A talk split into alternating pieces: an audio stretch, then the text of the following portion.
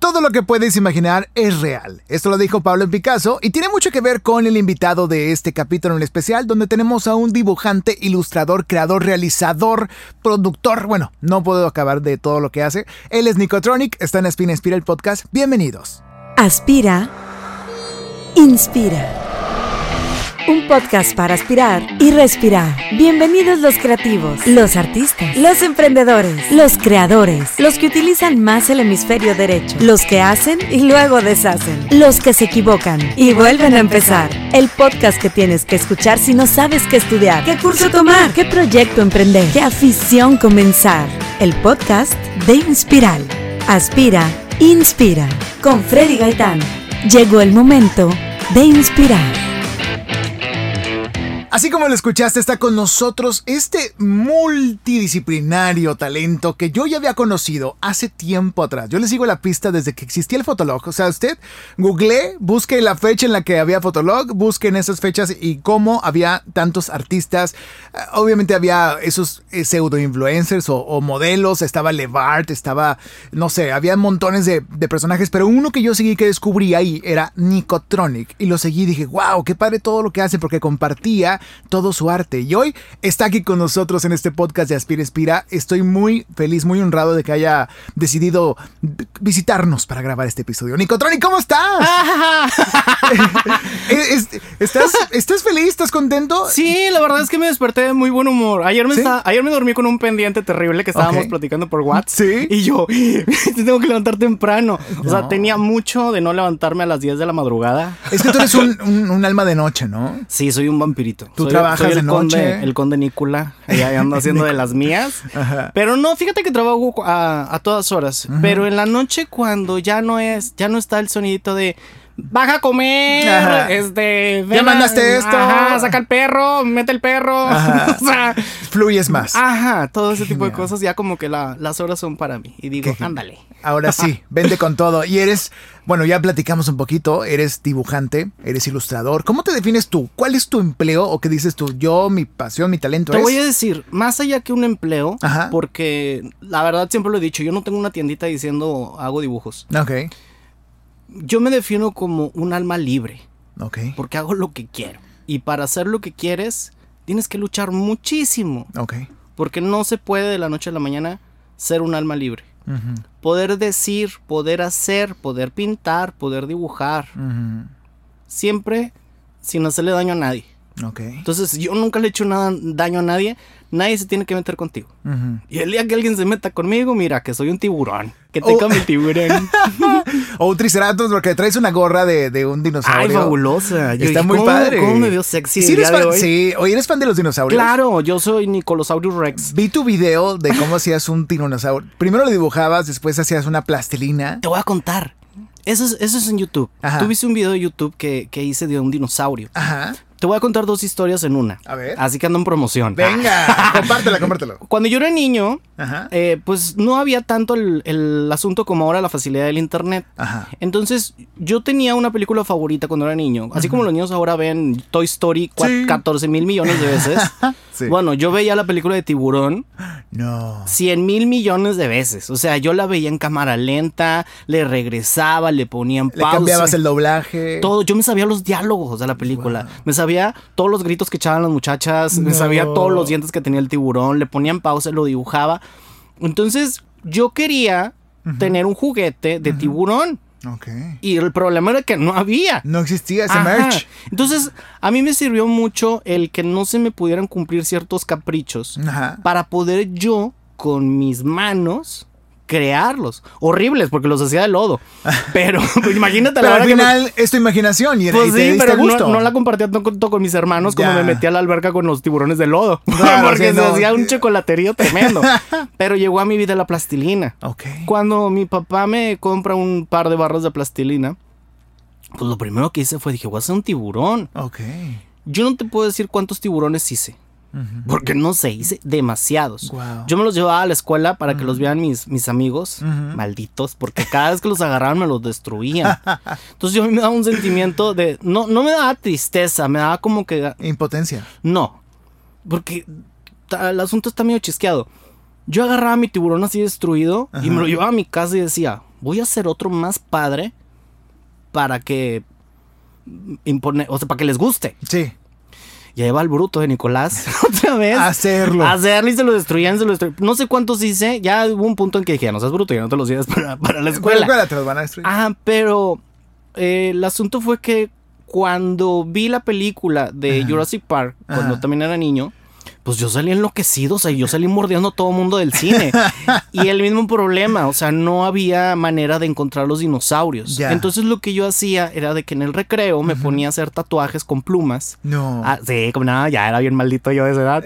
ya los vendías y ya Sí, decías, los vendías "Wow". en, en un peso, cinco pesos y estaba muy elaborado. Qué genial. Entonces, con ese dinero, yo me metí al cine. Ajá. O sea, yo me pagaba mi propio boleto de niño, entraba al cine. O sea, te hacías autosuficiente con tu arte Claro, yo siempre he sido Movidón. auto, autocomplaciente. Claro. Y no le ando pidiendo permiso a nadie. Entonces, el, el asunto fue que yo me metí al cine Ajá. con plastilina. ¿Cómo? Y yo estaba viendo el, el- el dinosaurio y yo estaba así, así como que memorizándomelo y- Wow. y, haciéndolo. Entonces, digo, eso fue cuando yo era muy chiquitito. Sí. Entonces, ahora que ya soy grandototote, Ajá. este, fui a la papelería Ajá. y necesitaba comprar una libreta. Ok. Y llegué a la, llegué a la papelería con unos pesos, o sea, ni siquiera traía yo el billete, creo. Ajá. Y veo la plastilina y yo, ¡olvidé la libreta! ¡Deme toda la plastilina que tenga! Y decidí volver a hacer el tiburón Ajá. Y decidí volver a hacer el tiranosaurio Rex. Sí. En esta ocasión eh, me grabó una querida amiga que se llama Zeneda Álvarez, gran camarógrafa. Le dije, oye, ven, necesito que me grabes haciendo este un tiburón y un tiranosaurio Rex. Y ella, pues, pues, ¿cómo? Pues, ¿qué trae? Sí, ¿qué trae? O sea, fue como que me hizo cada de donde le dije, tú no te preocupes, yo sé lo que te estoy diciendo. Bueno, mi sorpresa fue grandísima Ok. porque lo compartí con la gente correcta. El asunto era que yo lo estaba compartiendo con la gente incorrecta. Mm, Porque esta gente, la- mis compañeros de escuela, pues no valoraban lo que yo estaba, eh, mi esfuerzo, lo Sí. que yo, yo creía. Pero yo nunca me agüité. O sea, hay personas que si tal vez hubieran llevado su tiburón de plastilina a la escuela y se lo hubieran destruido, ahí se termina. La relación con el tiburón, ya no Ajá, haces otro. Sí, o sea, su carrera artística en el modelado. O sea, ya se acabó este Ajá. el escultor. Pero en mi caso no, o sea, porque yo fui muy necio conmigo mismo.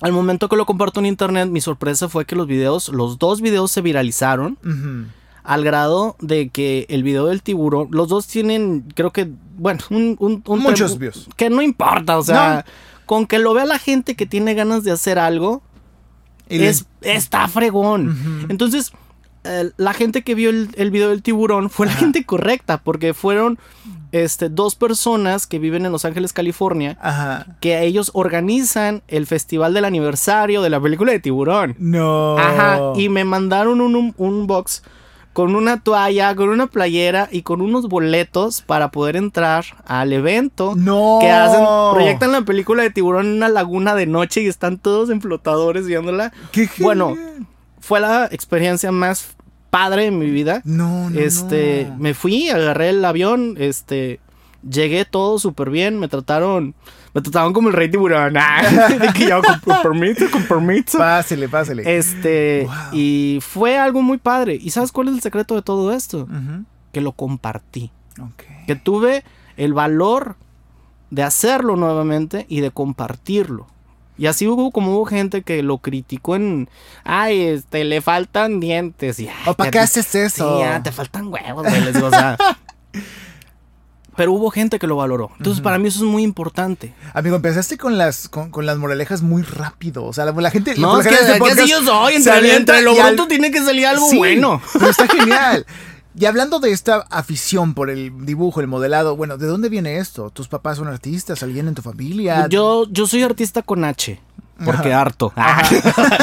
no, fíjate que eh, mi mamá dibuja. Ajá. Mi mamá dibuja, dibuja muy bonito. Ajá. Este, mi papá siempre ha sido uno. Papá en paz descanse, sí, uno, fue Sí. una persona y ha sido porque sigue estando conmigo.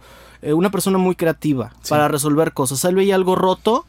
Vea y, cómo y- y veía cómo resolverlo. Entonces, esa parte para mí siempre ha sido muy importante. Porque si mi papá veía que algo no estaba bien, encontraba la solución para reponerlo, repararlo, ya sea algo físico o sea un problema en la familia, o sea, siempre fue como que tenía las herramientas correctas y el corazón y las palabras y el cerebro correcto para arreglarlo. Sí, sí. Entonces, yo tengo, eh, tengo las hermanas de mi mamá, todas cantan, mi abuelo. Tres escuela artística. Pues sí, pero de, yo, traigo un chorro de barrio. O sea, yo soy más de barrio que de, que de ir a la escuela. O sea, la escuela, pues la universidad, pero pues era porque si no iba mi papá me. Cacheteaba. Sí, hombre, con, con, la palabra. Claro. Duele más. pero agarraste escuela, mes, o sea, agarraste inspiración de ellos, ¿no? Para empezar, o tú de lo que veías en la tele. Bueno, me dices que no veías tele de chiquito. Sí, como no, de chiquito sí. Ah, bueno, de chiquito no, de chiquito llené todo mi terabyte de... de series y películas. Sí, no, imagínate que mi mamá de chiquito me regaló una credencial de videocentro. ¡Centro! ¡Claro! Yo fui y me eché todas las películas. O sea, yo me harté de ver cine de niño. ¿Y ahorita ya no? No. Ya no. No, no, no, no. O sea, tengo las películas contadas que digo, ah, la quiero ir a ver.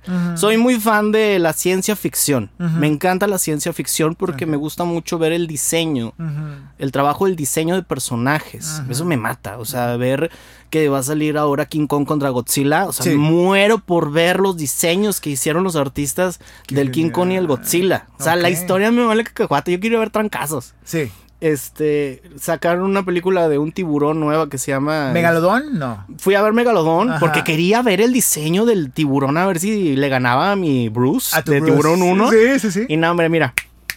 No, no le llega a Spielberg. lo mandó al fondo del mar. En serio. Pero ese tipo de cosas me gustan. De niño te digo, renté todas las películas que, que quería ver. Sí y me atrapó el género de la ciencia ficción. Aliens, eh, los Gremlins, o sea, todo ese tipo de películas así con diseño de personajes era lo que me estaba encauzando a lo que me gusta hacer. Ok. ¿Cuál es tu trabajo al que vas, bueno, al que ibas antes de COVID regularmente diario. No, no, sigo estando. Sigues. O sea, sí. No, sí, pero presencial ibas, pero no, sigues trabajando. No, pero sigue estando omnipresente. O sea, yo estaba en una oficinita. Ok.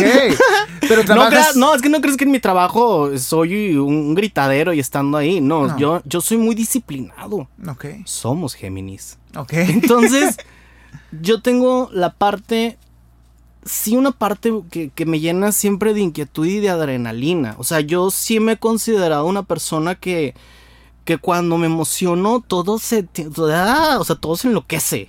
y, y, eso está padre, porque no le, no le pongo un límite a las ideas. O sea, vamos, a pensar, y si lo pintamos de rojo, claro, y, y, si le ponemos dos ojos, y si le ponemos 20, o sea, todo está padre. Ya después si quieres le vas restando ideas. Pero a la hora de trabajar, a la hora de desarrollar la idea, que ya fue una locura, soy el General Treviño. O sea, soy muy estricto, soy muy disciplinado, soy todo en, horarios, en tiempos, este, todo. El timetable completito. Tremendamente. Y pobre de los que trabajan conmigo. Pero no, se divierten mucho, se divierten mucho. O sea, hacemos campamentos, este, para trabajar. Este, de repente estamos así de que, pues, no sé, o sea, nos vamos al cine, este, yo, en el cine, pues yo me quedo. Te echas una. Me echo una jeta mientras se divierten todos. Ajá. Este, creo que. Pero te gusta mucho el teamwork creativo. Tienes un equipo, lo colaboras con ellos, pero tú estás detrás de cada punto, de cada coma, de cada textura, de cada. Eh, ¿Cómo te explico? Cada color, cada paleta de colores. Pero yo confío mucho en mi equipo de trabajo. Ok. Porque son, son artistas. Y lo mejor que le puedes dar a un artista es libertad creativa. Entonces, si yo tengo en, mi equipo a seis chicos, este, el Lim Licea, Román Silos, Carlos Tristán, Jorge Benavides, Emanuel Asenceno, Robin Moreno, etcétera. Ellos son artistas a los cuales yo admiro. Son artistas tanto digitales como te están pintando cuadros al óleo, te están pintando acuarelas, te están este, haciendo podcasts. O sea, son, son chavos que al igual que yo, o sea, tienen muchísimas ganas de imaginar, crear y compartir. Esas tres partes son claves para llamar la atención de gente que también quiere hacer lo mismo y no encuentra dónde está una persona igual que ellos. En este caso, yo cuando subí mis videos del tiburón y del T-Rex, en el momento en que yo compartí, me di cuenta que había gente que me estaba buscando o que estaba buscando lo que yo estaba haciendo, pero durante toda su vida. Y en el momento que lo encontraban me decían, es que yo siempre quise también un tiburón de plastilina. Este, sube ahora cómo haces este a Godzilla y te empiezan a hacer peticiones como si fueras una máquina así de, de, hacer pedidos. Claro, y yo, espérense, ah, tranquilos, hagan fila. Entonces, es muy importante para mí el poder expresar y hacerlo bien. Y para hacerlo bien, pues tiene que llevar práctica. Y en el momento en que se nota que hay práctica, se nota que, se nota que hay disciplina y dedicación y pasión. En ese momento yo me doy cuenta quiénes son las personas correctas que deben de trabajar en grandes proyectos conmigo. Porque los grandes proyectos no se hacen solos. No. O sea, se requieren de muchas manos, de muchas mentes. A veces la idea va mutando y empieza algo muy padre y termina algo muy, muy, muy, muy, muy padre. Entonces, yo siempre he estado en pro de trabajar en equipo y agradecerle siempre. Ok. Ahora, mi buen, remontemos un poquito. ¿Qué pasó? ¿Qué estudiaste para hacer lo que haces hoy? ¿Estudiaste? yo, era bien burro. Este... ¿Eras muy malo en la escuela, en la primaria, en la No, no era malo, era terrible. era, una cosa. Yo es que yo todavía no entiendo cómo pasé la primaria. Ajá. Pero sí era, es que yo era muy distraído, muy, muy soñador. La típica historia que te puede contar cualquiera de que sí en la escuela, digo, cuando eran los eventos de, del niño y la mar, nada, pues ahí. ¿Te aventabas? Humillados todos, pero, pero cuando eran los festivales de Sostén mi lonchera. Claro, sostén mi lonchera, imbécil. No, pero cuando eran los festivales así de, de los de matemáticas, no, yo, yo. Cálculo mental, sí, lingüística. No, yo estaba en el baño vomitando. O sea, sí, no. ahí vengo, maestro. Sí, no, no, nunca fui bueno para eso, lo reconozco. ¿Pero qué llegaste a estudiar una licenciatura, un posgrado? O sea, claro, yo soy, a mí dígame licenciado. Licenciado de... Este, sí, sí, yo estudié en el CEDIM Centro de Estudios Superiores de Diseño en Monterrey. Este, tuve una muy buena relación con mis directores, con maestros, eh, que siguen siendo mis amigos. La mayoría de mis maestros de toda la vida siguen, los tengo en contactos ahora en Facebook. Y es muy bonito, es muy bonito tener cerca a quienes te enseñaron y de la buena, porque digo, tengo unas maestras que, híjole, esas ni, no, las tengo bloqueadas. no, las tengo bloqueadas, creo que ni me ven. Este, pero sí, yo estudié diseño gráfico. Soy publicista y diseñador gráfico. A mí siempre me gustó esa, e, esa rama. Te digo, la estudié en el CEDIM. Eh, fue un poco eh, extraño porque yo quería ser veterinario y luego quería ser sacerdote y mira. Ah, no, mira cómo pasó. Mira cómo acabé. Pero no, sí, sí quería. O sea, me gustaba, me llamaba mucho la atención, sobre todo porque pues en mi familia somos muy fieles a, Dios. Y pues como que me gustaba porque se escuchaba, escuchaba bien. Pero pues ganó el camino del mal y ahora soy publicista. Ok. Porque hay que comer, dices tú, ¿no? Pues sí, pero. Y aparte lo que te gusta, tú eres. Yo, yo te siento como un realizador porque ah, materializas muchas de tus ideas y muchas las hemos visto en tu trabajo, en lo que has hecho con montones de artistas. Obviamente, para cadenas de televisión, que es con quienes has trabajado mucho, con multimedios. Mi alma mater, multimedios. sí, ¿verdad? Oye, ¿cómo es trabajar ahí bajo presión? Fíjate que está muy padre. Eh, te voy a decir por qué está padre. Porque te hacen. Yo no conozco a alguien que haya salido de multimedios y que le haya ido mal. Te preparan muy bien. Trabajar bajo presión en multimedios es llevar al límite tus capacidades de imaginar, de tener paciencia, de ser ordenado, de ser una mejor persona laboralmente. Y eso a mí me sucedió. O sea, yo al principio créeme que no era muy fan de hacer logotipos. A mí me gustaban otras cosas dentro del mundo del diseño. Sí. Este, pero yo ya perdí la cuenta. O sea, te lo prometo que son más de mil logotipos que he hecho en multimedios. Y yo nunca me estoy fijando qué hace TV Azteca o, o Televisa. O sea, no tengo el tiempo. Entonces, no sé qué hace mi competencia mi competencia soy yo mismo. Porque en mi cabeza tengo que hacer el logotipo mejor mío que el anterior. es como que irte superando, irte superando, irte superando. Entonces esa parte es como que retadora. Es muy retadora y pues no te aburres. No te aburres de multimedia. O sea, aparte, imagínate la mañana llegar con tu tacita de café y ver a Globita de que, hola, ¿qué pacho? Y, ay, ¿cómo estás, Globita? Y luego, María Besares. Claro, María Besares. Y María Julia, ya desayuno, compañero. Ya desayuné, ¿cómo estás? O sea, buenos días a todos. Día, qué fantástico. Claro. Y te llevas bien con todos ellos. Te, te caen muy bien. Pues ellos se llevan bien conmigo. Ah, ok. así, así te la pongo. Okay. Este, digo, no soy amigo de todo el mundo ahí porque yo pues, llevo. mucha gente yo, es que yo llego a trabajar. O sea, yo no me ando paseando en los estudios para ver si me hago amigo de a ver quién. O sea, yo llego y como caballo, sí. Sí. directo, Directo y vámonos, órale, órale, órale. Qué padre. Sí, me gusta, me gusta mucho. O sea, y es algo que yo siempre quise. Nunca quité el dedo del renglón. Cuando yo era niño, fui al programa de Pipo, el payaso. Claro. Y cuando yo salí con Pipo en la tele, yo le eh, en la escuela nos dijeron, nos llevó el kinder, y nos dijeron, le pueden llevar un regalo a Pipo. Entonces, mi mamá, que la amo con todo mi corazón, me dijo durante toda mi vida, no hay dinero. Entonces, Claro, entonces yo no sabía qué regalarle a Pipo porque la maestra dijo que le podíamos llevar un regalo. Entonces yo dije, es que yo no tengo dinero, mi familia no tiene dinero, somos pobres. Entonces, yo, yo empezaba a ver que los niños le llevaban de que charolas con galletas y trufas. O sea, las empezaban a llevar al salón como para el día del, evento, pues llevarlo todo. Entonces yo, entré en una crisis a mis ah. cuatro años y una tía, mi tía Eva, que la amo muchísimo, me, me dijo, mi tía Eva canta ópera, la mayoría de mis tías cantan, este, yo no canto, pero ni el himno nacional.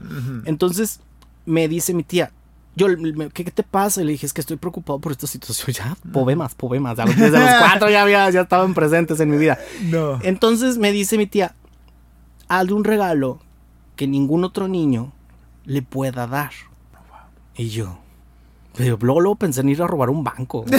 Yo dije, pero me los voy a adultos bien necesitan dinero, ok, ya.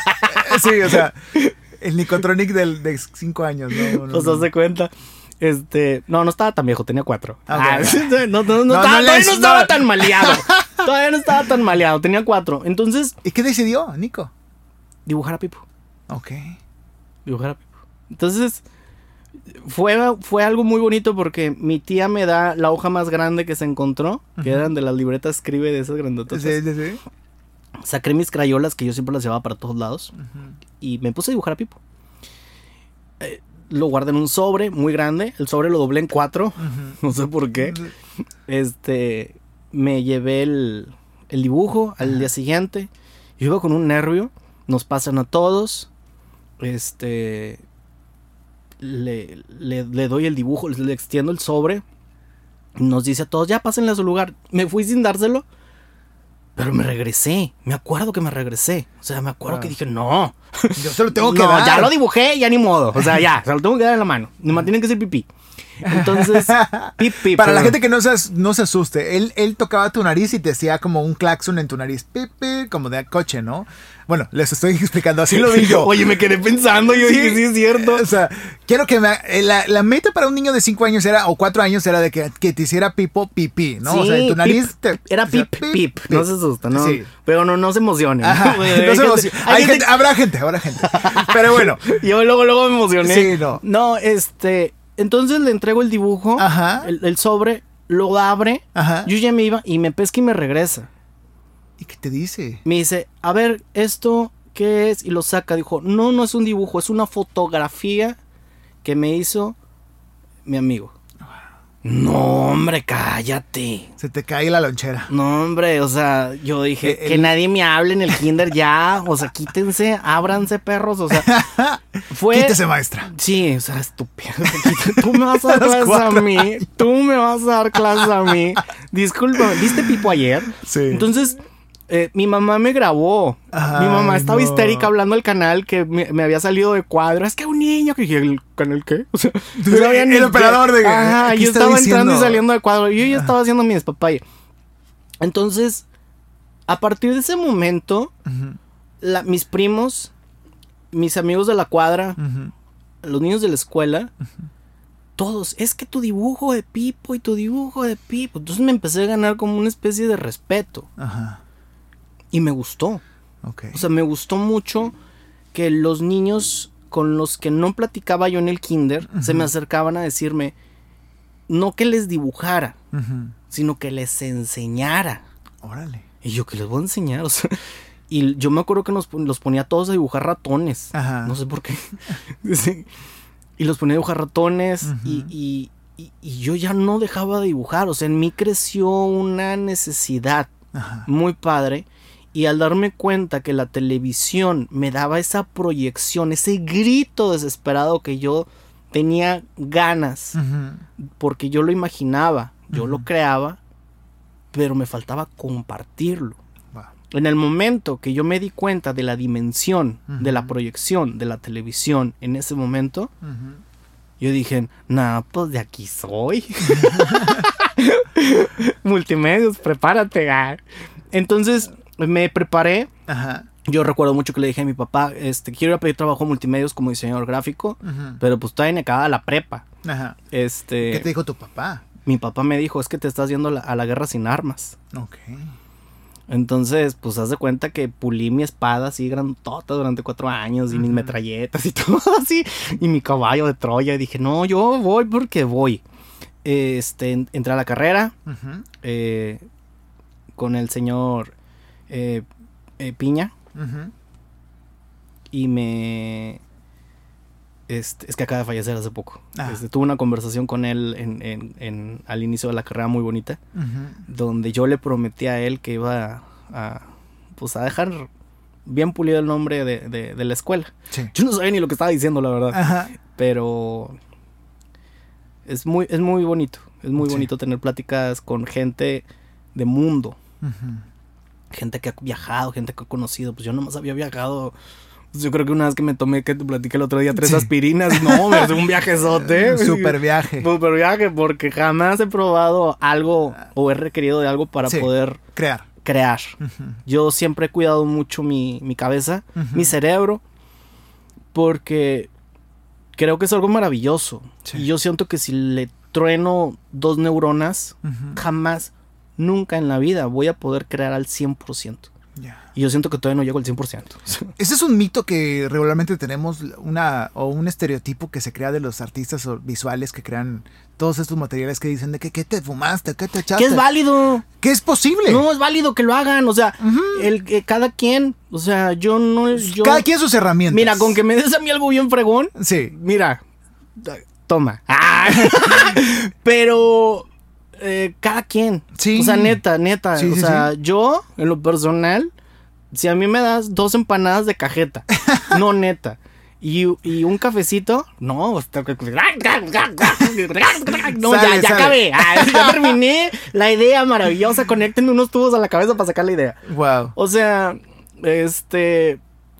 Cada quien sus herramientas y sus armas. Sí, pero yo no voy a estar viendo por las demás personas. O sea, al menos yo por mí y por mi familia. De ahí en fuera, pues yo no soy el papá de nadie. O sea, ni. No, no. O sea, no. Qué, maravilloso sería que no te hicieras daño. Sí. Eh, me ha tocado ver amigos que he perdido. Porque han perdido su vida, porque perdieron el camino este, de sus sueños, el camino de sus sueños, el camino de sus... Porque pues cuando estábamos todos de 16 años, nos contábamos de que, ah, es que yo quiero estudiar, yo quiero hacer, yo quiero... Y de repente se acabó todo eso. Pero pues es, es algo en lo que yo no entré porque yo tenía claro qué quería hacer. Y yo sabía que eso me iba a impedir llegar a tiempo a donde yo quiero llegar a estar algún día. Porque pues camino falta. Pero ese tipo de cosas me retrasarían mucho. Ya. Entonces, pues, empanadas de cajeta es el secreto. Usted llévele empanadas a Nicotronic. Por favor. Nicotronic, tienes una relación muy peculiar digo, vamos a hablar de, relaciones de trabajo que yo he visto, que los mortales como yo que, te seguimos y hemos visto desde ese tiempo con, con dos superartistas, una de ellas se llama Marcela, ah, que he visto que, la quieres mucho, yo la admiro mucho, me gusta mucho lo que compone, todo lo, toda su música, me acuerdo mucho, yo la conocí a ella por, eh, a través también de otro amigo y también de otro artista que se llama Baltasar Hinojosa. Claro, Balta. Lo conociste. Y conocí su música y después de conocer a ella y lo que sea, después te conocí a ti, más porque ya te había visto yo en, en, Fotolog. Conocí más de chido. Ah, ¿Dónde? ¿Qué maldito enfermo? Ah, Deja de verme aquí en la ventana. Salte de ahí. No, pero empecé dije, ah, oye, entonces tú le haces lo, y trabajas con ella en arte. Y de aparte trabajan con Gloria Trevi. La, la, magnífica. La magnífica. La, mera mera que trabajaron ahí varios, varios conceptos, ¿no? Bueno, ella en, dentro de la composición, pero tú en el arte de, varios de sus trabajos y discos. De todos. De todo lo que hecho. De todo lo que has hecho. ¿Y cómo la conociste? ¿Cómo se conocieron? Fue por internet. Fue una cosa muy, muy chistosísima. Este. Una vez. Te estoy hablando en el 97, en 1997. Había una página existe una página todavía que se llama DeviantArt, en el que yo pues me, suscribí porque estaban todos de que no, es que esta es la página de los... De, los artistas. De los artistas digitales, de caricaturistas, ilustradores. Entonces yo dije, no, pues yo también, quiero formar parte de ese grupo. Grupo. Este, porque sí hubo un momento en el que yo dije, pues no tengo tantos amigos ilustradores y los que sabían ilustrar se creían que Salvador Dalí. O sea, de que, no, yo dibujo bien padre, pero no me junto contigo. Y yo, con todos mis apuntes. este, entonces me, me, suscribo a esa página. Y pues ahora le agarré todos los dibujos que tenía en ese momento. No tenía muchos este, digitales, la mayoría los tenía hechos a lápiz. Y en mi casa, mamá, mis hermanas Marisol y Maribel, este, siempre han puesto música pop. Este, pero pop de los noventas. Te estoy hablando de de Alejandra Guzmán, de Talía, de Paulina, de Gloria, este, de Marisela, todas las que las señoras le hacen así con Las que le cantaban al amor y el desamor. Ajá. Este, entonces yo estaba bien empapado de todo el tipo, de todo tipo de música siempre. Y la música pop también, que siempre ha sido así como que muy divertida para mí yo había dibujado alguna vez en un papel a Gloria Trevi, pero la Gloria Trevi, la Gloria Trevi, la de la que estaba con las alas de ángel y así. Claro, ajá. Este, la loca loca, la loca padre. Entonces, este la dibujo a, digital y la subo a, esa página. A DeviantArt. Y, y abajo de ella le puse yo mi nombre así bien grandotote, así Nicotronic, así como que para que me vayan conociendo. Que sepan quién soy. Para que sepan quién soy. Todavía faltaba que supieran quién era Gloria Trevi, ¿verdad? Claro. Este, pero subo ese dibujo. Pasaron años. Pasaron años. Este, ahí lo dejé, se me fue la onda. Yo me puse a hacer otras cosas. Yo estaba en el, con la onda del del Fotolog. Ajá. Este, que era una era muy divertida. Sí, sí. Era muy divertida, o sea, porque ahí todos éramos rockstars. Entonces yo estaba. Claro. No, yo era con mi amigo Ángel Peña y con toda la banda. Este. Era muy chistoso. Era, era una época muy, muy bonita. Entonces, este. Por esos años, que fue en el. Bueno, lo del Fotolog te estoy diciendo que fue en el 2007, 8, 9. Ajá, 2007, 2008 en el 2009, a mí me escriben por YouTube. Ok. Y me mandan un inbox diciéndome, hola, ¿cómo estás? Este, soy Gloria Trevi. Y yo, claro que no. Este, me puedes depositar 100 mil pesos a esta cuenta. Estoy en África, no me puedo mover. O dijiste, ¿qué onda con esto? Ajá. No, este, no, yo pensé que era un amigo que me estaba jugando una broma. Ah, ya, ya. Me dijo, hola, soy Gloria Trevi, este, vi tu ilustración, este, me interesaría mucho que me hicieras un video de, de caricaturas. Pero yo pensé que era una broma, te lo prometo. Pasan los 12 días y me vuelve a escribir. ¿Cómo vas con mi video? Y yo, pues claro que no es verdad. Y me, me, pone de que, ¿tienes Messenger? O sea, estamos hablando del Messenger. No, no, no. Y yo, sí. Y le pasé el Messenger. Y me agrega al Messenger. Y no, no era cuenta de ella. Este, era. Obviamente un. Sí, una, la asistente de ella, este, Karina Lizárraga, su nombre, y me pone en, en, el, en el Messenger de que tienes camp y yo, ¡ay, güey! ¿Cuántos años tienes? y así, yo no. Y dije, no, no me voy a encuadrar aquí. Este, y que pone la cam. Y sale. No. Salió Gloria Trevi. O sea, la sonrisa se me hizo hasta acá. Sí, sí. Yo estaba un artista. y dije, bonita, hermosa, simpática, creativa. No te puedo no te puedo, no puedo terminar. Gloria Trevi es la persona más creativa, con la imaginación más grande. O sea, Gloria tiene el cerebro como el de un elefante a, la sí, sí. tercera potencia. O sea, tiene un corazón de elefante y tiene, digo, tiene un cerebro de elefante y tiene un corazón de rinoceronte. O sea, cuando juntas la imaginación y la buena voluntad, el amor, la creatividad, pero a un nivel tan descontroladamente padre como ella, es como si yo quisiera saltar de un brinco el cerro de la silla. Es como querer decir todo lo bueno de ella. Y es, muy grande.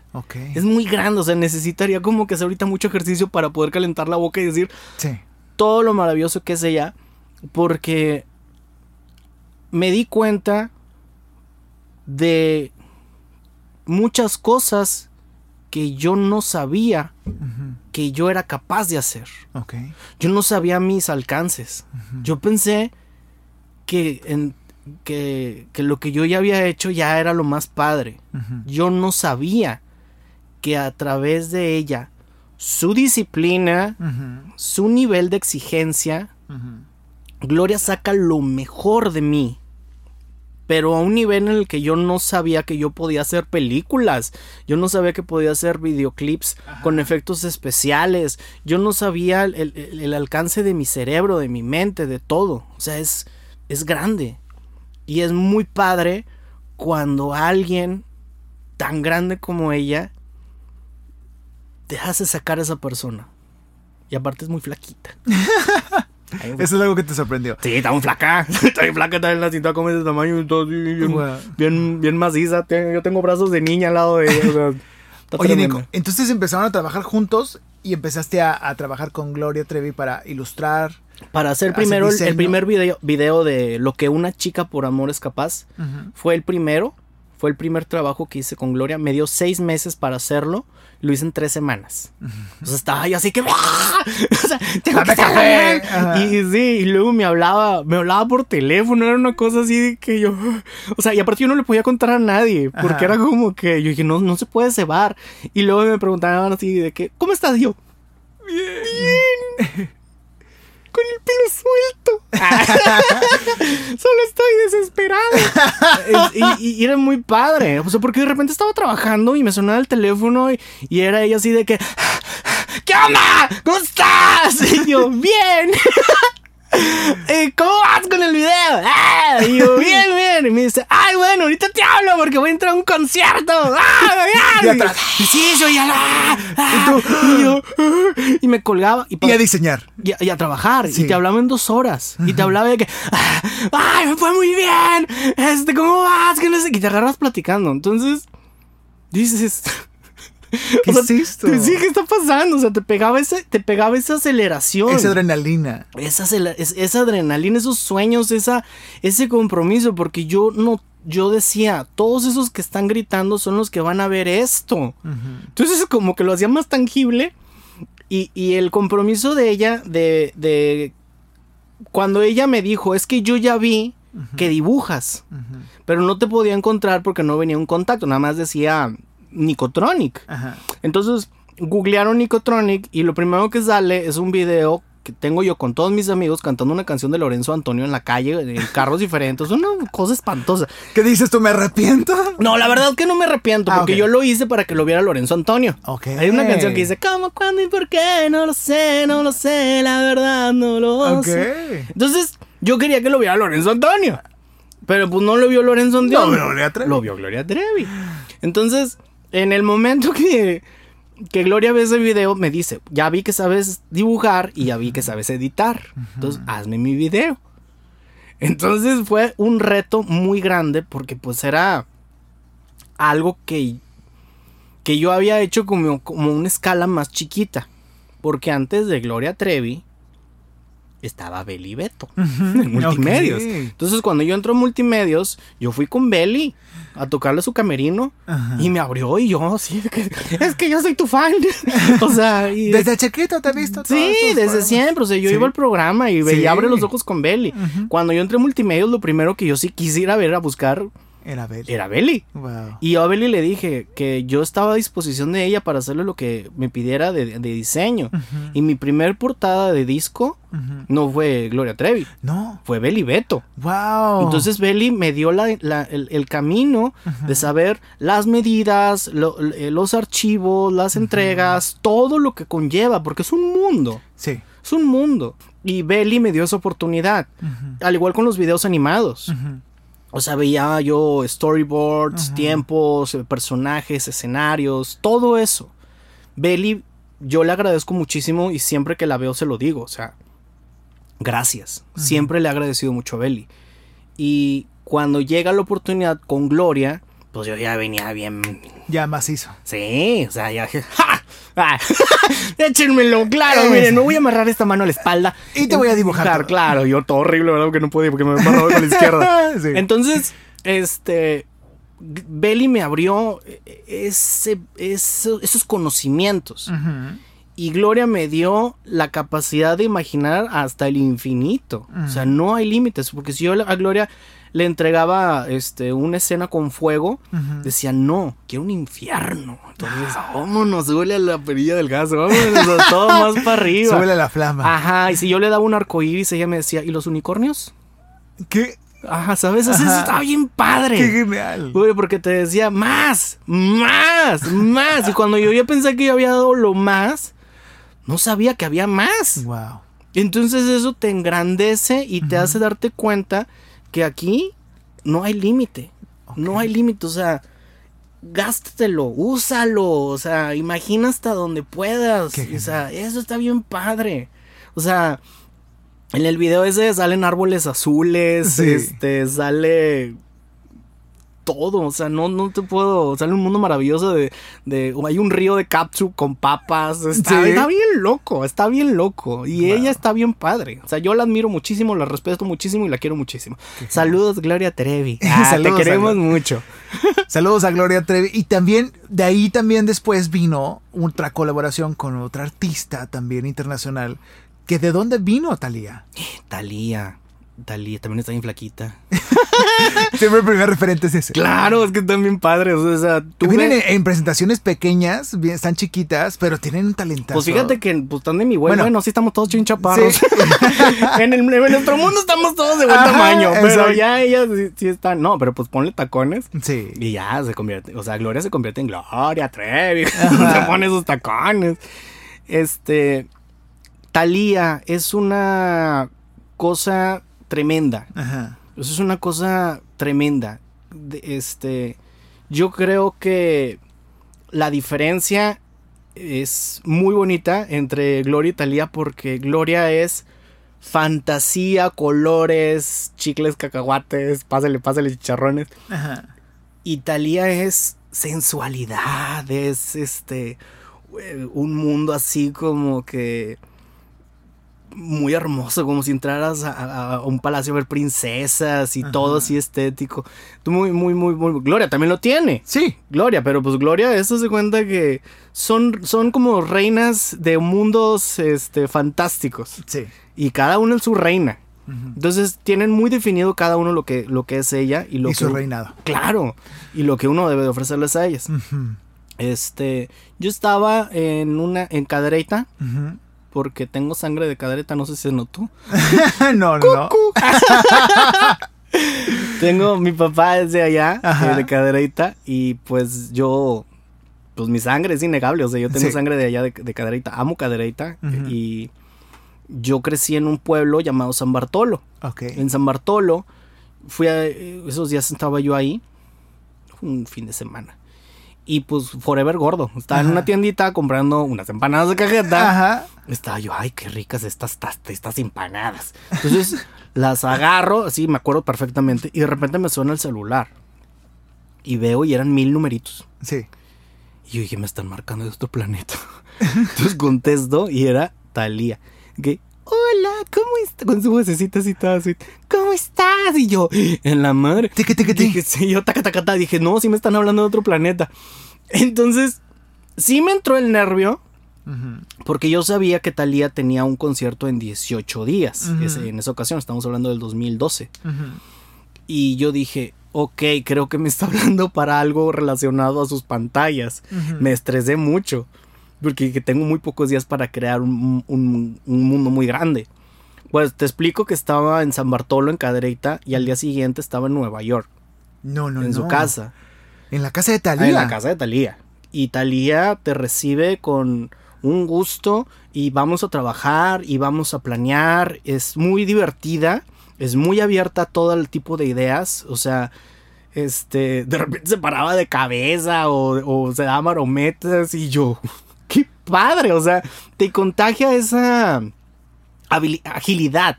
Y es una agilidad mental y vamos a, vamos a pensar, vamos a crear escenarios, vamos a hacer muchísimas cosas.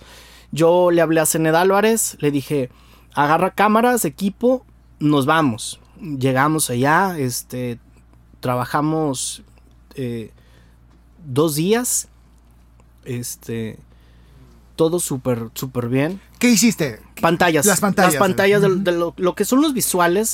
Los empecé a trabajar con Gloria. Este, porque el video que le había hecho yo de caricaturas a Gloria, Gloria le gustó tanto que qué padre. Te amo, Gloria.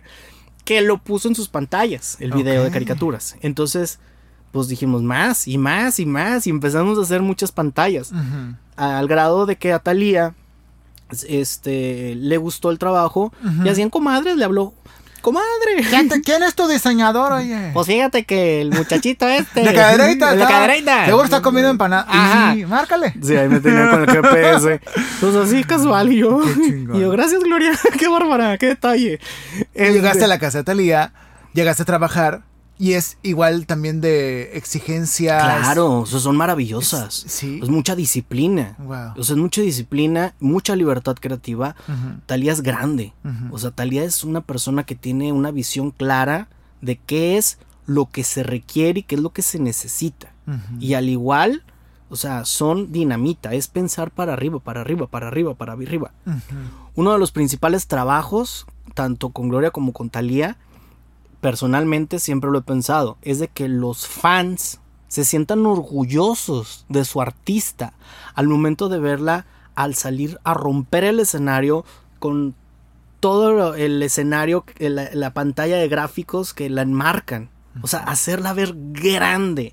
Y que si un fan va con un amigo que no quiere ir al concierto, el amigo diga, órale, está muy padre tu, tu, artista. O sea, esa parte cuando yo he leído en, Twitter que le escriben a Gloria y le ponen, a este concierto llevé a toda mi familia que nunca había ido a un concierto tuyo y se sintieron muy orgullosos de todo lo que vieron porque eres parte de, eres parte de un equipo, eres una pieza. O sea, no eres el todo, o sea, porque está el que ilumina, está el que pone la música. Y a mí mi parte me toca poner todo el escenario visual. En esas pantallas que miden 30 metros por 50 es una cosa tremenda. Y como los conciertos duran dos horas, pues estás haciendo una película. Claro. O sea, ahorita que me hables de un spoiler a, a mi celular si ¿Qué estás haciendo? Estoy ocupado. Estoy comiendo. Pero si vas a lanzar tiburón en el reboot, pues yo me aviento, ¿no? Me invitas. Claro. me invitas, amigo. Oye, y empezó ese trabajo con Talía Después de ahí llegaron más proyectos. Llegó Viva Kids. Ay, amo Viva Kids. Volumen 1. Amo Viva Kids. Amo Viva Kids. Amo. Lo que pasa es de que me tocó contar la historia así como estuvo con Talía. Sí, sí, sí. Estábamos trabajando y, en, y ella se estaba arreglando. Pues no que se arregla, está bien hermosa. O sea, se piscaba tantito los cachetes. y cuando la estaba yo viendo a ella que estaba arreglándose, mi cabeza me dijo: A ver, Nicolás, ¿cuándo vas a volver a estar aquí? estás en su casa, está muy bonito todo, o sea. Y me acuerdo que le dije, te quiero pedir un favor. Y ella sí, pero en diva, en diva padre. Es de que arreglándose y viéndose al espejo, así, viéndome a través del espejo. Así, dime. Y yo, lo que pasa es que a mí me gusta mucho dibujar. y te quiero hacer una caricatura para las pantallas del concierto. Claro, qué se te ocurre? Y le dije, es que estaría bien padre que cuando te fueras a cambiar de ropa, este, pusiéramos una animación de cuando hablas con Eric Rubin por teléfono, de la de... Talía, eres sí, sí, sí. La... Claro. La que hizo ahorita un TikTok, ¿no? Ajá, está un genio. Entonces dice, claro, vamos, vamos a, hacerlo. ¿Qué necesitas? Yo, pues nada más la voz de, de Eric Rubin en la tuya y el audio y yo me encargo de lo demás. Bueno, le marcó. No. Y yo estaba así, yo. Y dije, Nicolás, no la riegues porque ya le marcó.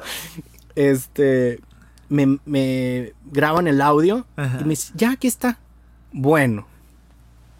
Yo iba en el avión de regreso así de que... Y yo iba aterrado de que, Nicolás, tienes que hacerlo bien todo.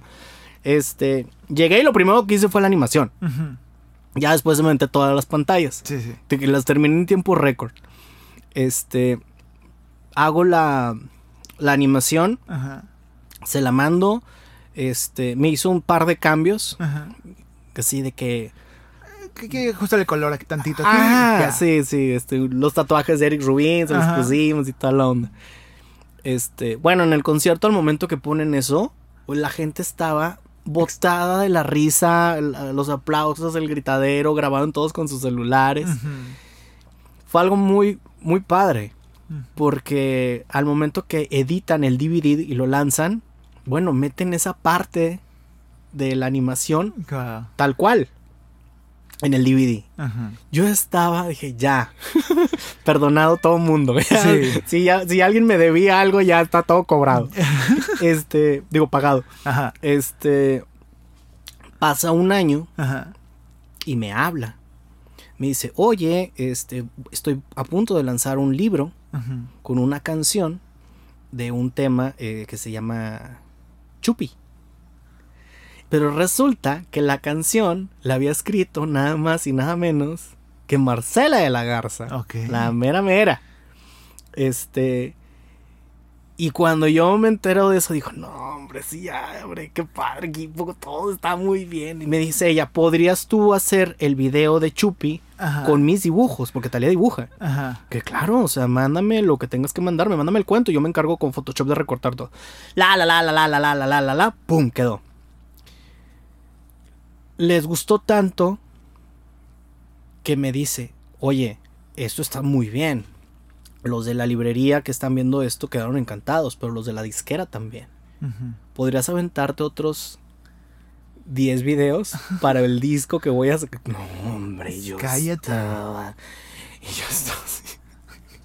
Bueno, no me lo podía creer, pero era un proyecto muy grande, muy grande.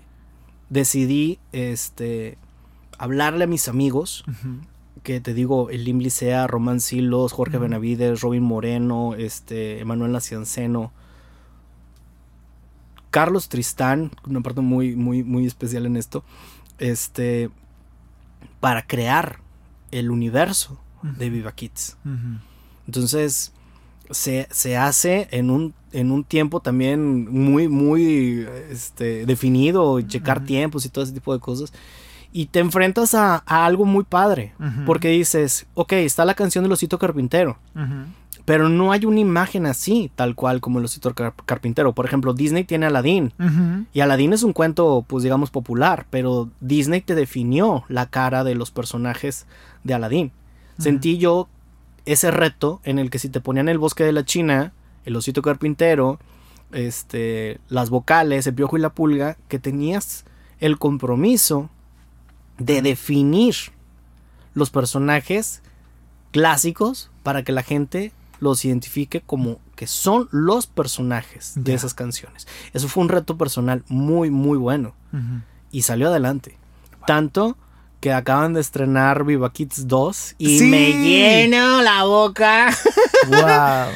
de decir que con mis amigos hicimos un trabajo enorme. Qué padre. Muy padre. Y yo estoy muy agradecido con todo el equipo de trabajo. este, en esta ocasión los mismos, pero sumé a Elsa Cuellar.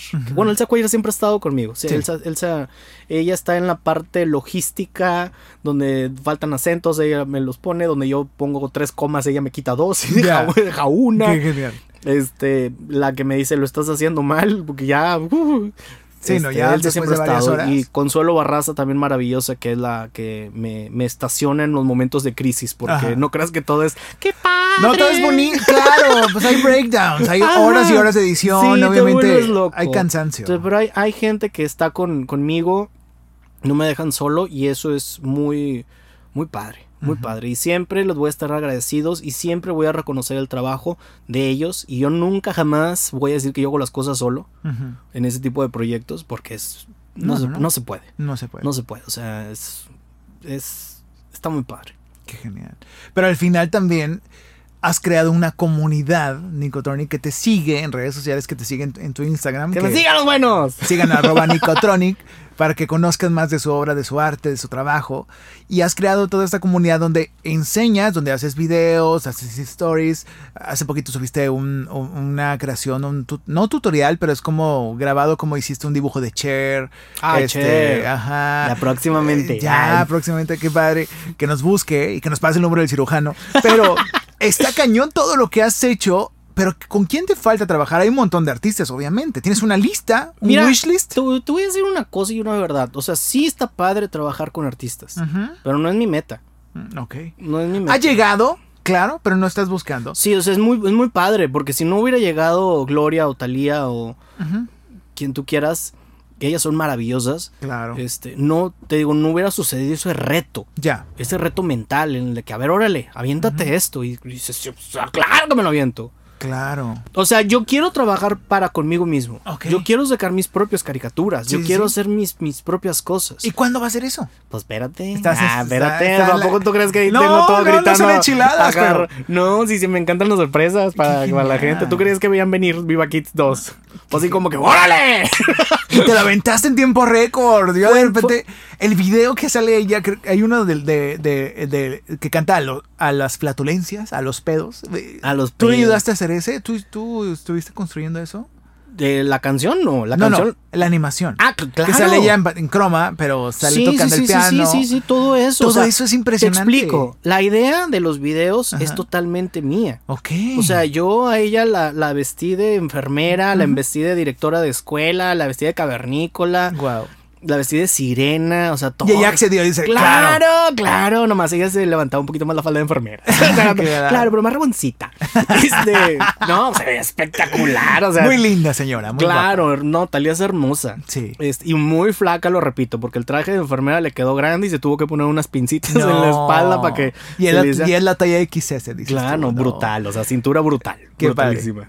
Oye, y, y bueno, dices tú que vas a construir esto, qué padre, qué genial que vas a construir estas eh, tus propias animaciones. mis propias animaciones, te digo, es una complejidad muy divertida el poder hacer un video. Ahorita que estábamos hablando del pedo, eh, la canción se llama Es un pedo. Sí, sí, no Este, Fue muy divertida. La, la, imaginación de Marcela no tiene límites no tiene pedos. Claro. Entonces. bueno, ahí sí, tenía. Ahí sí. Porque la este, canción. La escribió junto con, con la hija de Thalía. este, también eso es muy, muy padre, que Marcela también tiene el, don de, crear en equipo. Entonces, me mandan la canción. Y tú empiezas a volar. Claro. Entonces yo me imagino inmediatamente al Pepito, el, niño de los chistes. Sí, sí. Y yo dije, ¿cómo sería mi Pepito? Entonces dibujé a un personaje que se llama Pillo. Y este niño tiene unos cuernos. Tiene unos cuernos, una gorrita de cuernos. seré fan este, de los cuernitos. Y le puse su gorrita de cuernos y le puse un moñito y le puse los dientes así como que todos chuequillos. Este, yo en la primaria tenía muchos problemas con un niño que se llama Iván. Entonces, este, siempre me estaba buscando bronca y siempre me, agarraba trancados a la salida.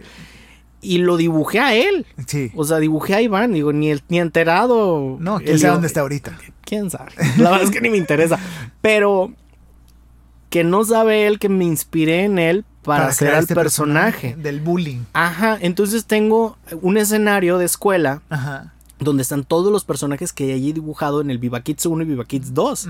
entonces estoy, creando el pequeño universo de los personajes. La maestra que sale ahí es mi profesora Carmelita, que me odiaba en, la universidad porque decía que yo diseñaba con las patas. Y ahí la dibujé también. Y al director de la escuela es el director de, la Clínica 25 del IMSS de los niños con cáncer. Que también lo tenía el pobre hombre de cabeza, de lo dejé calvo. Este, y lo puse como el director de la escuela. Entonces los personajes son gente. Son inspirados en hechos reales. Son inspirados totalmente. Gente de tu universo. Ándale. Entonces los meto yo ahí, que no importa si me trataron bien o me trataron mal, ni modo, se fregaron, ahí, entraron. Sí. Entonces, este, tener a. El piano siempre ha, sido algo que ha estado presente en mi familia, por parte de mi abuelo.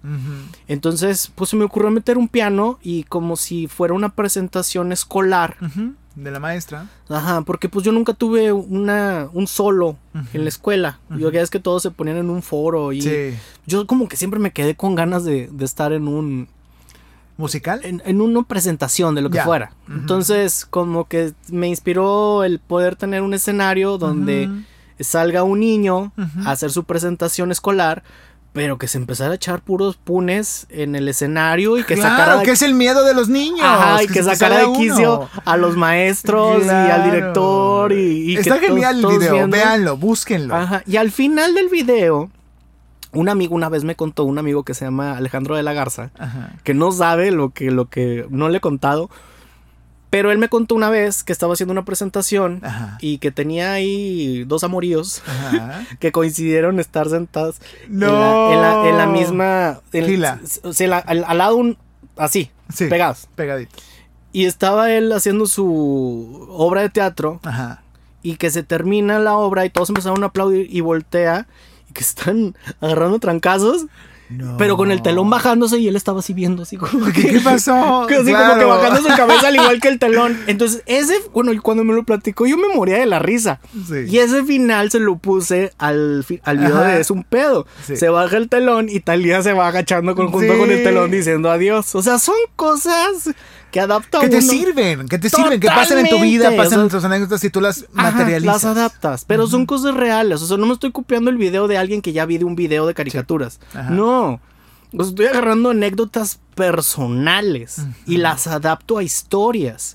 Entonces yo escribo el, cuento, la historia, el video, se lo mando a Talía, me hace un par de cambios, me lo autoriza y órale, a dibujar, pero a dibujar, porque ya tienes la historia aprobada, que es la primera parte. Luego hago un storyboard a lápiz y eso le tomo fotografías, lo pongo en tiempos en video y yo estoy viendo las escenas, cuánto tiempo tiene que durar cada una, los elementos que necesito y ahí es donde entramos todos a trabajar. El Licea se encarga la mayoría de parte de los fondos, de las escenografías, que es un trabajo maravilloso, pero todo tiene que encajar. O sea, todo tiene que encajar. O sea, hay una armonía tremenda. No hay algo que no se parezca a algo. Y tú ves a Talía y parece que está dentro de. Sí, sí, sí. Porque ella también tiene una imaginación tremenda y de repente hace cosas que no estaban en el guion y dices, se la bañó, claro, vamos a incluirlo. Sí. Porque ella en el piano de mentiras, que tenía una caja eh, verde, empezó a hacerle así. Así como rin, rin, rin. Y claro, o sea, vamos a meterlos rin, rin, rin, rin, rin. Y empezó a girar ella sola en su silla. Y todo eso funciona, es maravilloso. O sea, son valores agregados que ella misma te está dando para que tú puedas jugar. Para enriquecer la idea inicial. Eso es muy bueno. ¿Cuánto tiempo tomó ese video de hacer? Fíjate que no tomó mucho, mucho tiempo. Te lo voy a decir por qué. Porque la mayoría de los personajes ya existían del disco anterior. Ya, entonces nada más y estos, ah, fueron adaptaciones.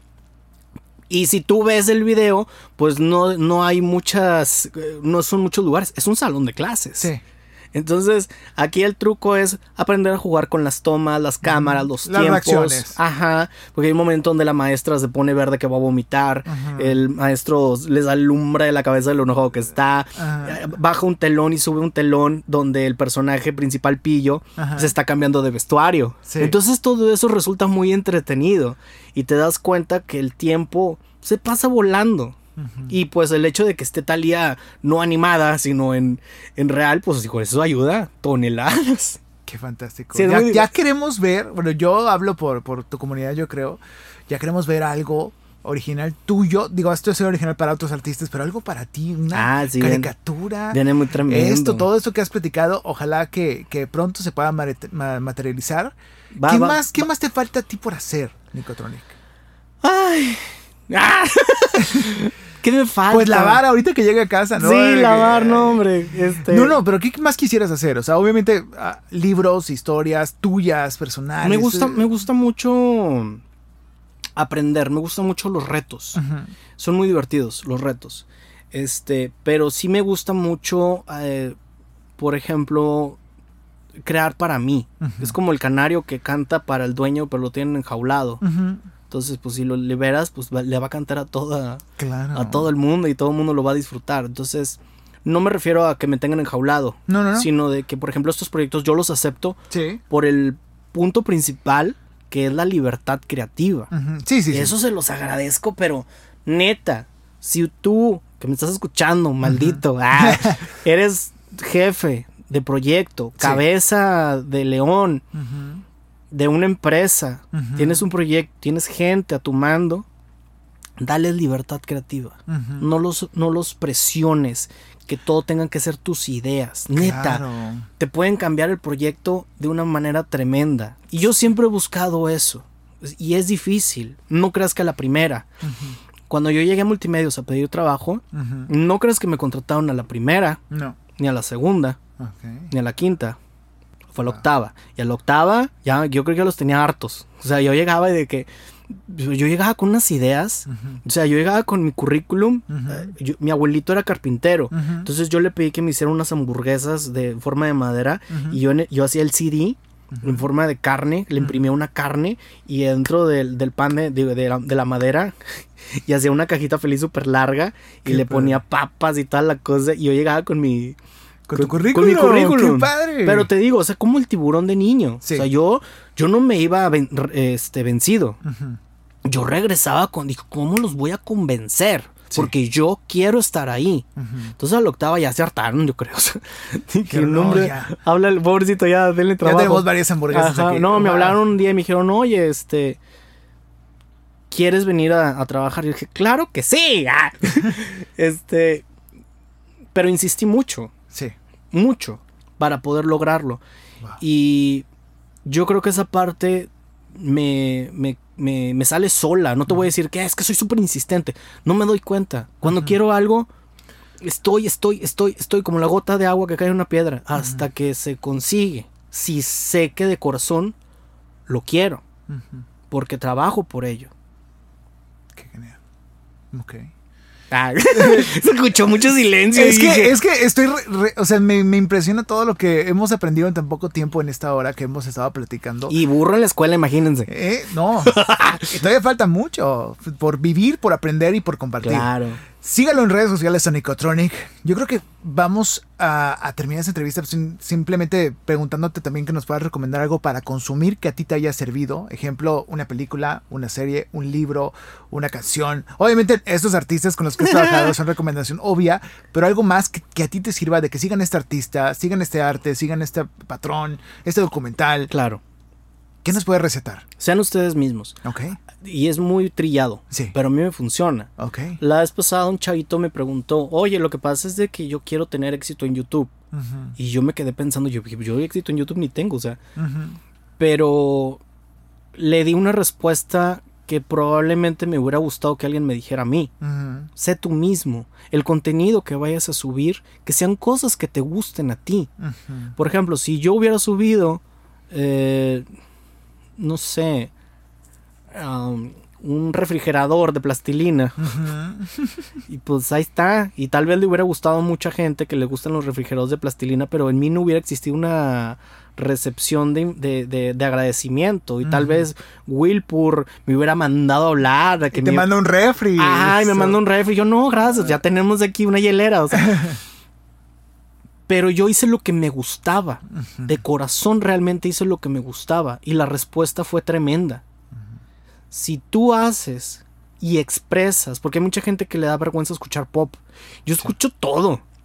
Yo te escucho pop, yo te escucho música infantil, pues ahí está, Viva Kids. Pero yo te escucho el cartel de Santa, este, el, este, el millonario, me gusta el reggaetón, o sea, me gusta la música clásica que se escucha tremendamente en mi caso. No le pongo pero a nada, me gusta mucho el rock metal, el glam rock, todo, o sea, no le pongo pero, pero eso me ayuda mucho a conocer. Y he conocido gente excepcional, maravillosa a través de, de del no limitarme. O sea, conozco a los, en su época a los emos, que a mí me dejaron así como que bien vestidito los emos. O sea, me encanta vestir de negro. Se me hace muy elegante el color de negro. Pero eso es algo que me dejaron los emos. Y, cuando yo estaba en la prepa me gustaba, me juntaba con puros punks. Entonces mi, mi, gusto por tener el pelo así por la madre del viento, pues por los punks. Sí. Entonces no me, no me limito. Pero también externo mucho lo que realmente me gusta. O sea, sea auténtico. Si vas a hacer videos de TikTok, pues hazlos que imitando ti, ti, ti, pero también crea tu propio material. Agrégale. No tengas miedo, no tengas miedo. O sea, mírame a mí. O sea, ¿yo quién soy? yo no, o sea, yo no tenía el tío que me iba a hacer el contacto. Yo no tuve padrinos. O sea, yo me fui a la yugular. Y, y en la yugular, estando con los meros meros, no tienes jefe arriba. La riegas y nadie te va a salvar. Sí. Entonces, tienes que tener un sentido de responsabilidad y de conciencia muy tremendo. Y estar metido en problemas no me sirve de nada. O sea, por eso estoy bien conmigo mismo, estoy bien con mi familia, estoy bien con mi trabajo, soy responsable en lo que tengo que entregar. Digo, ahorita tengo unas entregas, pero estoy aquí en tu, programa. Sí. ahorita se las mando, no se preocupe. Gracias, Freddy, qué ¿eh? pero es muy importante sí. seguir tus propios sueños. No te agüites si a alguien no le gusta. No te agüites si tu mamá te avienta las cosas y dice que eso no sirve para nada. Lastima. No te agüites si tu mejor amigo te hace menos porque no le gusta lo que estás haciendo. Te dice, ay, qué mugrero. Neta, yo sé que ese tipo de cosas lastiman porque te lo dice gente que amas. A veces pasa con las parejas, de que tu novia o tu novio por celos te, empieza a destruir tus sueños. No es justo, no se dejen, nunca abandonen sus sueños. Yo, yo, yo de repente he caído, pero me acuerdo quién soy. Te levantas. Y claro, digo, chingo, chingo, chingo, A mí nadie me va a andar diciendo que no puedo, sí se puede. Y yo vuelvo a ser otro tiburón. Y claro que sí, los muerdo todos, ¿sabes? Sigan a Nicotronic. ¡Síganme! Arroba Nicotronic en Instagram. En YouTube también lo encuentras bien fácil tal cual como viene en esta publicación, si estás viendo esto en Spotify o en Apple Podcast o en Instagram, vas a encontrar su cuenta fácilmente. Gracias por esta entrevista, amigo. Gracias, Freddy. Ojalá que haya otra oportunidad después. Que tengas claro. en Viva Kids 10 o algo así. Por, por, por, por, favor. Ahí Tridimensional Touchy. Rascahuele. Rascahuele presencial. Gracias por esta entrevista. Gracias a ti también por escuchar este podcast vocacional por experiencia. Gracias a la gente. Recuerden que este es el podcast que te va a ayudar mucho para encontrar qué camino empezar, qué curso tomar, qué proyecto emprender. Esto es Aspira Inspira, el podcast vocacional por experiencia para toda la gente que esté interesada en empezar en el ramo creativo dentro de las artes, los medios y, por supuesto, las redes sociales. Yo soy Freddy Gaitán. Hasta la próxima. Acabas de terminar un episodio más del podcast Aspira, Inspira, el podcast para creativos, para creativos o de los que quieren serlo. Escucha los demás episodios en Spotify y Apple Podcast. Esta es una producción de Freddy Gaitán en Inspiral México. Visita www.inspiral.com.mx.